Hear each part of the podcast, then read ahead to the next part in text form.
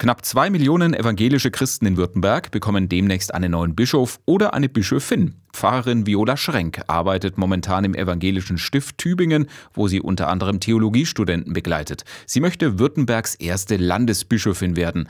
Die Zeit ist reif, sagt sie. Aber natürlich geht es jetzt nicht darum, auf Biegen und Brechen jetzt eine Frau in dem Amt zu haben, weil es ja nicht nur ums Geschlecht jetzt geht, sondern vor allem um die Person und um die Kompetenz.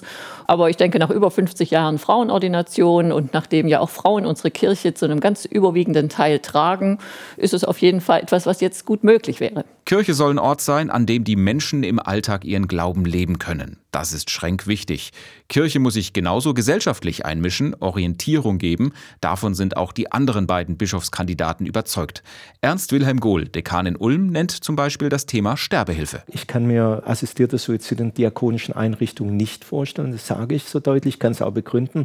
Aber ich auch Respekt habe, wenn andere nach ihrer Prüfung zum anderen Ergebnis kommen. Und dann finde ich schwierig, wenn ich sage, evangelische Kirche dafür oder dagegen. Wir geben Anstoß und dann soll sich jeder Christenmensch selber seine Meinung bilden. Gottfried Heinzmann, Dritter im Bunde, ist Chef des diakonischen Unternehmens Die Zieglerschen mit Sitz in Oberschwaben. Auch er will Bischof der evangelischen Landeskirche in Württemberg werden. Das Wichtigste, was ein Bischof mitbringen sollte, ist, dass er Menschen zusammenbringt, sodass wir dann bei unterschiedlichen Meinungen doch gemeinsam in die Zukunft gehen können. Dass wir ganz nah bei den Menschen sind, die Hilfe, Unterstützung, Begleitung brauchen. Dieses Miteinander, das will ich gestalten.